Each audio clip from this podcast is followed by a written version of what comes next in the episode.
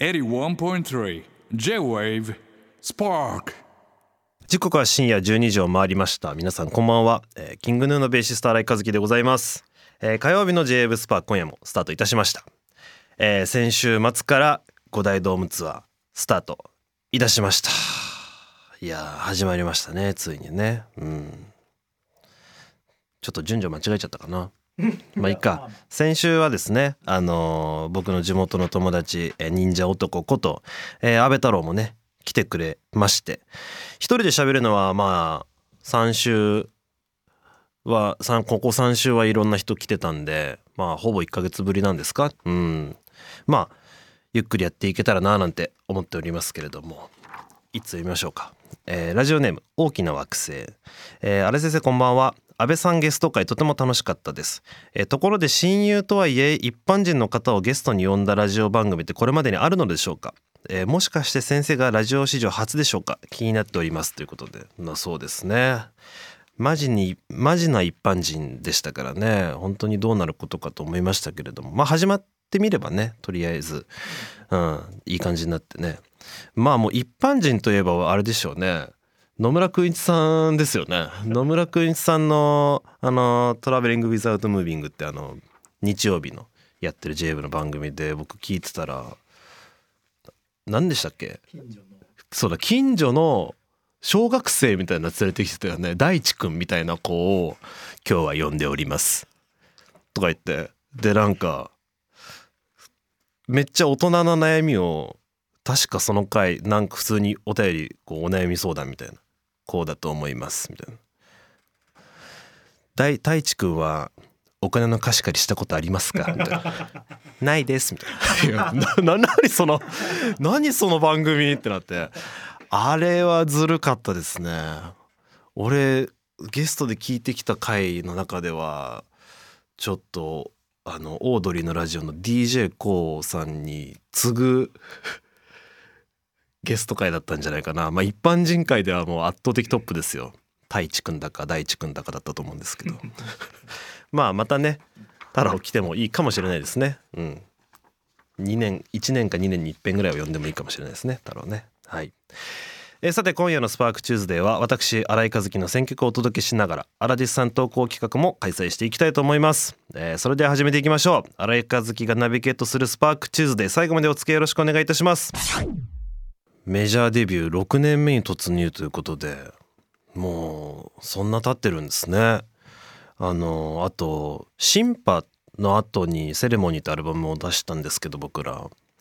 シンパが2019年でセレモニー2020年出してるんですね。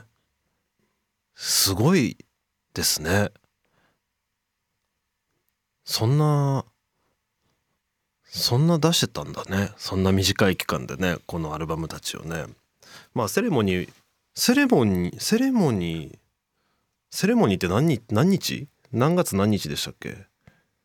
あ一マジで1年後に出てるんだ。え？すごっ。今じゃ考えられないスパンでアルバムを制作してたんですね、えーもう記憶がないです。この時期の記憶はほぼないです。はい。えー、新井和樹がナビゲート j ブスパークチューズデー。はい。ドームツアーね。ついに始まりまして。大阪初日、え2日目、えー無事にね終わりまして。いや来ていただいた皆さんね本当にありがとうございました。いやすごい2日間だったなあー。あの初日史上最高のスタートを切れたんじゃないかななんてあの僕ら思ってますけどね。うん。あのーツイッターもエゴサしてたらあのある方が私はずっと初日しか行けなくてずっと各ツアーの初日だけを行ってるんだけど今日の初日は本当に一番良かったみたいな。あ本当に初日だけ来てた人が言ってるから本当にそうなんだと思って。俺らはね言うても当たり前ですけどやってるじゃないですか。いろいろやってるというか全部やってるじゃないですか僕らがね。そうだからどこが良かったとかやっぱり曖昧になっていくんですけど初日だけ来てる人が言ってるってことはやっぱそうなんだなと思ってね。うん。それぐらいねあのいいあのスタートだったんじゃないかななんて思いますね。まあやっぱ瀬戸りが今回ねもうやばいことになってるからもう本当に演出とかもありますけどやっぱ言えないんですよね。うんライブに関して言えることはないに等しいんですけども、まあ、言っちゃうネタバレになっちゃうとねちょっとやっぱりあのまあわざわざこのラジオであのお楽しみをね少なくするわけにもいきませんから。ただこう瀬戸りはいいよと。いい感じだよと。であの曲がすごいよと。まあそうですね。でやっぱ言えないんだなやっぱな。あの曲の評判とかめっちゃ聞きたいんだけどね。言えないんだよな。ただあの今回あのスタイリストチーム、まあ、いつものねあの鹿島翔平さんスタイリストヘアメイク高井ちゃんやってくれてるんですけど。あの大阪にですねすんごい量の衣装を持ってきてくれたんです。うん。もうそれプロだなまあもう翔平さんなんかもう超プロだからマジであの服を集めてくるわけよ、うん、そうそうそう。スーツケース8って言ってたよ。超特大スーツケース一番でかいスーツケース8個分を翔平さん含めてアシスタント3人4人で、え、1人2個ずつ新幹線で運んできたとか言ってすごくない？みたいな。大阪でそれやる？みたいな。ある程度絞ってきてくれてよかったのにみたいな。いやいやでも初日だからっつってこう持ってきてくれたのよ。あので今回俺の衣装もすごい多くね用意してくれてまあそこっから持ってくのをもうあらかた決めてまあこれは着ないなっていうのはもちろんもう次から持ってこないから、まあ、絞れた方がいいはいいからねみたいなこともありつつまあでも大阪に持ってきてくれたんですよね。でまあもうマジで本当にすごいのよその用意してくる幅の広さっていうかその抑え方っていうのがもうプロだなでしかないというかそのためにこう一日前もどっかで言ったかもしれないけど多い時40件とか古着屋回るっていうんですよね。やばいよね。そうリースって借りたりとかあのしたりするので1日で40件すごいね、まあ、アシスタントとみんなでこう分担していくんだろうけどそれでもやばい件数回って集めてくれるんですよ。いつもいつも。うん、であのまあふとねヘアメイクをしててでまあ右手見たらサングラスもすごいことになってるわけ。サングラスはさまあメンバーもあのー、個人で持ってるし悟なんかは度が入ってるからさあの、まあ、自分ので出たりもするわけてか自分ので出たり出るんですね。うん、で俺もまあ基本このラジオでつけてるようなあの2個持ってるんですけどこのあのサングラスねそれで出たりとかよくするわけ。うん、でサングラスでもすごいことになっててパッて見たらあのまあ YOU がつけるだろうな用のサングラス。ドラムの優雅。は最近はあの何て言えばいいんですか？マトリックスみたいなサングラスというかちょっとこうライダー系というか競輪選手系というかちょっとスポーティーな、まあ、オークリーとかそういう系なんですよね。で僕の俺他の3人がつける系は割とそうじゃないというかまあよくあるサングラスなんですよね。うん、そうそうそう。で、まあ、とかくサングラスあんからユうユうしかつけれないサングラスがめちゃくちゃあんの。で数えたのね しれっと。しれっと数えたらその類のサングラス42個あったな。42個それの類のサングラスがあって。で俺がつけ俺とかがつけれるようなサングラスが6個しかなかった。だからもうこれ有用じゃんみたいな。こんなに持ってくる必要あんのかなみたいな。まあでも思えばいつも持ってきてるんですよ。そのセットも。そのサングラスセットも。大体置いてあるしアクセサリー類もすんごいいっぱいあるし。もうとにかくやばいわけ。前投げられましたあそうそうそう。前優投げたりもしてましたね。そう。あの優が投げちゃったやつは翔平さんがあのの私物だったかなんかを投げちゃったからあのもう一回買い直さなきゃいけないみたいなこともあったんですけどまあそさすがにそれに備えてっていうわけではないと思うんだけどいやすごいよな。プロだなと思いましたよ。大阪に42個サングラス有用のサングラス持ってくのすごいなと思って絶対いらないでしょって思ったんだけどまあまああるに越したことないというねそのプロ精神というかいやさすがですよね。いや結構ねびっくりしましたね。うん。えーラジオネームチョコテンダ、えーこんばんは。いつも火曜日が待ち遠しく楽しみに聞いております、えードームライブお疲れ様です、えーバンテリンドーム東京ドームに行くので車中で歌って練習しております。ありがとうございます、えーさてクラブヌー会員向けにケータリングの紹介がされておりますが、えー大阪のスープカレーがどのお店のものか気になっております、えー、イキョイでも狛犬カレーでもないような。先生は召し上がりましたでしょうか、えーどこのか教えていただけると嬉しいですということでね。そう。あの毎回ケータリングをねあの来てもらうんですよお店に。うん、で最近キングヌーのために普段はそういうケータリングとかやってないけどまあキングヌーならいいよってことでこう出店してくれるお店もちょこちょこ増えてきてるみたいでね。本当にありがたいことなんですけれども。なんだっけな。このカレーじゃないんだけどカレーのでしかも昼夜で分かれてるのね。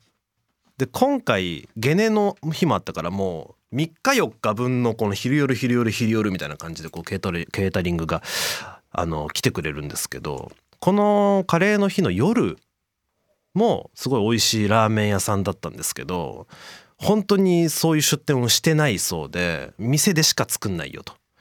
だからあの外で人のために作ったのはキングヌーとイニエスタのためにしか作ってないらしいっていう 話を聞いて。何それ？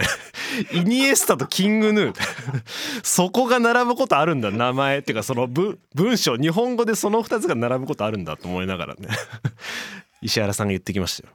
イニエスタとキングヌーにしか作ってないんだってとか知らねえとか思いながら。まあありがたいですよ。もちろんもちろんありがたいですけれども。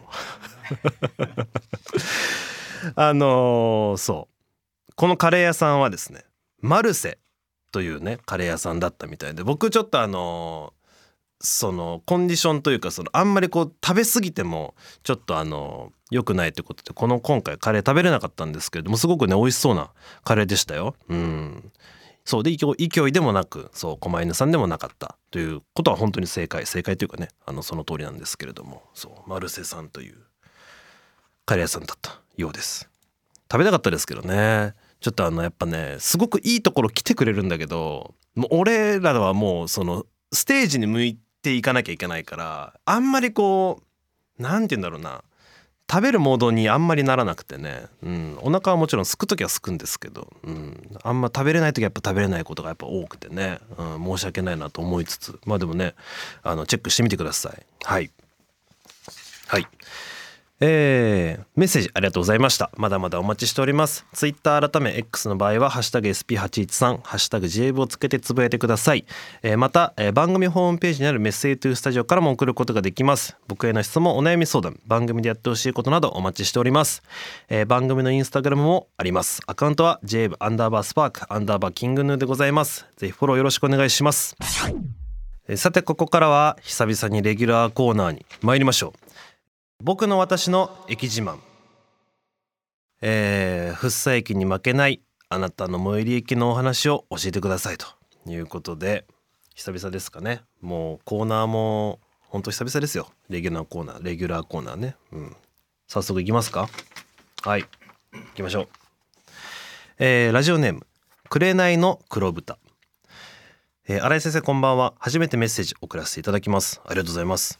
えー少し前に駅自慢のコーナーで三笘という聞き慣れたワードが出てまいりました、うん。えー福岡市の東区の果てののんびりした駅は、えー学生の頃の最寄り駅でした。あそうなんですね、えーこんなローカルな話題も取り上げていただけるのであれば近くにある別の駅を思い出しました。ほう。JR 貸井線には、えー全く海が見えない海の中道駅があります、うん、単線の2両ほどの電車が走っております、うん。えー駅から見えるのは少林のみで、えー海は全く見えません。なんとも残念な名称です。なるほど、えーただし近くには海の中道海浜公園や、えー水族館マリンワールドがあり、えー福岡市は車で1時間圏内で美味しい魚介が食べられる場所がたくさんあります。え2月には福岡ドームにも来ていただけるようですので、えー息抜きにドライブでもしていただければ嬉しいです。えーかっこドームからは海を挟んで対岸になりますと。えーなるほど。そんな駅があるんですね。僕は少林好きですけどね。なんか行ってみたいけどね。海より僕はどっちかというと陸派というか緑緑の方がどっちかというと好きなんでね。えー行ってみたいけどな2両ってすごいね 2, 2両ってもうつで電車？電車っていうの？まああそうか。あるのか。えー、いいな。2両の電車とかちょっと乗ってみたかったな。さすがに福生駅はそこまでの一応東京都っていうのもあってね。そこまでのこう電車はうん。普通に青梅線だ JR 青梅線なんでね。うん。えーえ渋谷さんとか北海道だとこういう少ない量だったりすんの？電車ってあるんだ。乗ってた？あ乗ってなかったんだ。えー、であるはあるんだね。えー、なんかちょっと憧れるけどなそういう田舎感というかね。うん。えー、ありがとうございます。そうね福岡終わった後ちょっと日程が空くからねそれこそ本当にドライブとかしたいですけどね。うん。魚介とか食べたいね。はい次行きましょう。えーラジオネームのんの。えー、あれ先生こんばんは。僕の私の、えー、自慢コーナーです、えー自分が自慢する駅は、えー静岡県掛川駅です。掛川駅は、えー東海道新幹線で珍しい木造建築の駅です。あそうなんだ、えー木造建築駅に新幹線や、えー電車が来ます、えーぜひ新井先生が静岡に来た時には一度見てほしいですということで。掛川駅ってそうだよね。新幹線止まる駅ですもんね。へえあ木造なんだ。すげえ。木造の駅も珍しいですね。それこそ奥多摩駅ってあの僕のふ住んでる福生駅青梅線なんですけどその青梅終点からさらに乗り換えて奥多摩行きっていうのに乗るとそっからね福生から1時間ぐらいかな大体。さらにこう奥に進むと奥多摩駅っていうところに着くんですけど奥多摩駅もそう渋いんですよ。木造系だった気がする。そうそうそうそうそう。ここら辺に福生とかに住んでるこう免許取り立てのやつらがこう奥多摩まで行くとか言って 1時間ぐらいかけてドライブ行って奥多摩駅をに着いてちょっとふーってしてただ福生に戻るみたいなドライバーみんなやってるんじゃないですかね。地元の人たちはね。僕の地元の人たちは、まあ、僕はやりました。はい。いいですよね。木造のね駅ね。ありがとうございます。えーラジオネームうさ、えー駅自慢のコーナー、えー新井先生いつも楽しいお話ありがとうございます。見た目がすごい駅あります。お地元で発見された土偶を駅舎にしてしまいました。えー駅に列車が入る時には、えー土偶の目が点滅するんです。ほう。え？ー夜には暗闇で光る目の土偶に恐怖を覚えます。ぜひ一度新井先生にも実物を見に来ていただきたいです。ということでこれは JR 五能線の木造駅。青森県青森県なんですか？おお木造駅ってすげえ名前だな。すごっ。何これ？えー、これこのコーナー一強烈な 広島カープのあの赤い真っ赤な駅に匹敵するというかそれよりインパクトすごいなこれ。何これ？これ地元の人がどんな気持ちで使うのかちょっとねいいと思ってんのかなんか微妙な気持ちになるのか ちょっとこう推し量ってしまうぐらい強烈な駅ですがもう駅でもないもんな見た目もうな。すげえこれ。何？すごいな。誰が作るんだろうねこれって。こういうさ公式のさ公式っていうか公共の施設で木作り道具で行こうみたいな。誰が言うんだろうねこれ。最終的に。ジャッジする人がいるわけでしょきっと。決める方がいらっしゃるわけですもんね。うわ気になる。そこが気になる。そのレギュレーションが気になるね。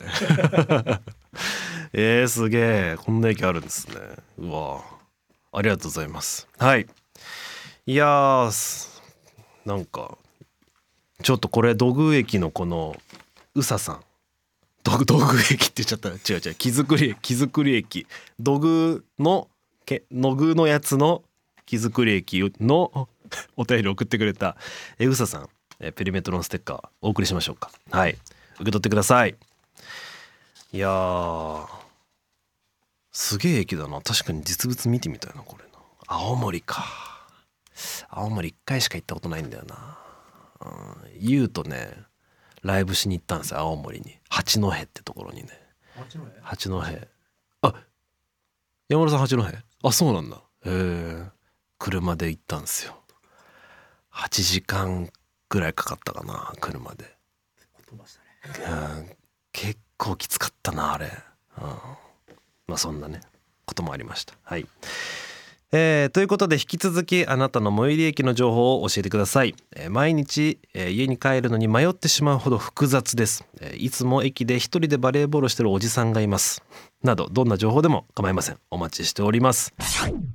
キングの荒井和樹のスパーク。ここで荒弟子さんのお便り紹介していきましょう、えー、ラジオネームマリポネオン。ああれですか？これあれですか？あれですよね。ジャングルの方ですよね多分ね。えー、新井先生山村さん。ラジオの前の忍者男さんこんばんは。先日ジャングルエピソードを読んでもらったものです。はい覚えております。あの放送回たまたま夫と食事中にラジコで聞いておりました。のお二人の話を聞いて夫はとても満足げにニコニコしてうなずいてました。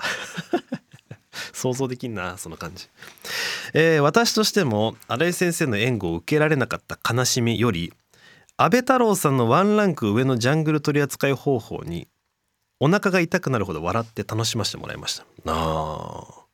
ワンランクどころじゃんツーランクぐらい上だったもんねあいつね。ただやはり泡立てたいなら泡立てネット変えようと思いました、え、その点ではただ一人山村さんが味方で嬉しかったです。ありがとうございました。ありがとうございました、うん。ちなみに夫は泡立てネットデビューしましたよ。明日の。ところで新井先生は奥様またはキングヌーメンバーに対してえー、それは違うんじゃないと思うことありますかと。おそういう時は本人に伝えますか？また、えー、逆に最近指摘されたことなどあれば教えてほしいです。おなんかあったかな。奥さんにはそんなにないですけどね。その一つある本当にこれ生活のただの話だし奥さんはこの場にいないから何の話だと思うっていう話なんですけどご飯作ってくれる時にご飯よそうじゃないですか。白米をね炊いてくれてて。よそって食卓に並んでで俺も運ぶの手伝ってよしじゃあ食べようっていうタイミングで奥さんがこうフライパンとかお皿とかをしばらく洗ってくれる時があるんですよ、ね。でそれがちょっとあの俺白米すっごい好きだからあの冷めちゃうこおかずはしょうがないじゃないですかある程度自炊ってね順番で作るからあるっておかずが冷めるのはしょうがないんだけど米冷めでもその奥さんあんまり米を食べないタイプの方だからそのそもそも俺とその白米の立ち位置が全然違うからそうしょうがないなって俺は思ってるんだけどしかも洗ってくれてるから言えないわけよ。で俺はもう作って出たからにはすぐ食べたいわけもうもうすぐ食べたいのよ。それはちょっとね違うんじゃないっていうかまあ俺の俺は早く食べたいなって思っちゃうね。それはちょっとまだ奥さんに言えてないんですね。このラジオを使ってカーミングアウトしていくという方法ですか？これは。やばいこれ聞かれちゃったら。いつか言おうとは思ってんだよ。いつか言おうと思ってんだけどやってくれちゃってるからさ。やっぱそれに対して文句みたいな形になっちゃうじゃないですか。俺の予想順番を最後にすればいいだけなんですけどいつも「できたよ」ご飯よそってってなって「はーい」っつってよそってよしっていうタイミングで洗い始めちゃうからそのタイミング俺がそこを差し引いてもっと遅くよそえばいいんだけどなんか一回戻したりしたりとかすると角が立つじゃない？そういうことはできない。そうそう。とかレンチンしちゃうとかするとちょっとやっぱ角が立つからちょっとやっぱそれはできてないんですよね。うん、っていうのがねあるかな、うん、他は何もないですね。それだけです。はい。えー、ラジオネームポンポンペイン。えー、新井先生こんばんは。タイムフリーで食事中聞いていらっしゃる方がいたらすみません。ほう、えー、以前ひろゆきさんがお腹を壊して漏らしたことのある人の方が年収が高い。とおっしゃっていました。え？年収1,000万を超える人の半数は漏らした経験があるそうです。おそして最近私は20歳を超えて初めて代弁を漏らしました。これはポジティブに捉えていいことなのでしょうか？ちなみに新井先生は年収1,000万超えていますか？んなんか聞きたいことがずれてる気がするがそうなんですね。ななんでなんだろう。すごい気になる。その何でなんでひろゆきさんがそう言ってんのかっていう根拠絶対にあるじゃんあの人一応。あの人の中では。根拠があって言う人でしょ？何なんだろうね。何何をもってそうなってんだろうね。おあでもインターネットでうん。アンケートしたら、うん。そういう結果だった。あインターネットのアンケートを取ったんだしたら年収1,000万ある人はうんこを漏らしたことがあることが多いってことだったんだ。あー。俺は全然ありますけどね。漏らしたことはね。ああなるほどね。うん。俺はあのうんこマンなんですよ。あの申し訳ないけど本当に。あのこれ本当にあの笑い話じゃないですよ笑い話じゃないですよこれ本当に。食べたら俺すぐ出るタイプなの。あシンプルに。だからちょっと便秘の方とかには本当申し訳ないんですけど多い時俺1日45回うんこすんの。マジですぐ出んの。朝起きたらもう出んの。朝起きたらそうもう出んの。ゆるい。ゆるくもある。ちょっとゆるくもある。だからちょっとあの俺の周りで言ったら言う言うたらって言ったらドラムの石若俊なんてもうねあいつもうんこマンですからね。あいつはおもらしマンですから。俺よりひどいね。話聞かれもうちょっと俊の尊厳があるから言えないくらいすごい漏らし方してるからあいつ。あいつ漏らしてるからね。うん。何かで言ったことありますね俺もね。だから和樹ステ俺のライブでステージ上でトイレ行きたくなったらどのタイミングでもトイレ行っていいからみたいな。俺は漏らしちゃったことあるからそれで。和樹は行ってねって言われたことあります。いやうんこうんこの話って面白いよね。俺結構喋りたいことあるよ実は。うんこについて。いろいろ日々向き合ってるから俺は。回数回数が多いから。結構俺は喋りたいことあるよ実は。まあまあまあ。まあまあまあ。ウォシュレットの話とかもちょっと実はしたいんだけどね。まあまあいいや。今度にしましょう。はい。ということで、えー今夜もたくさんのメッセージありがとうございました。Spark on 81.3 J Wave.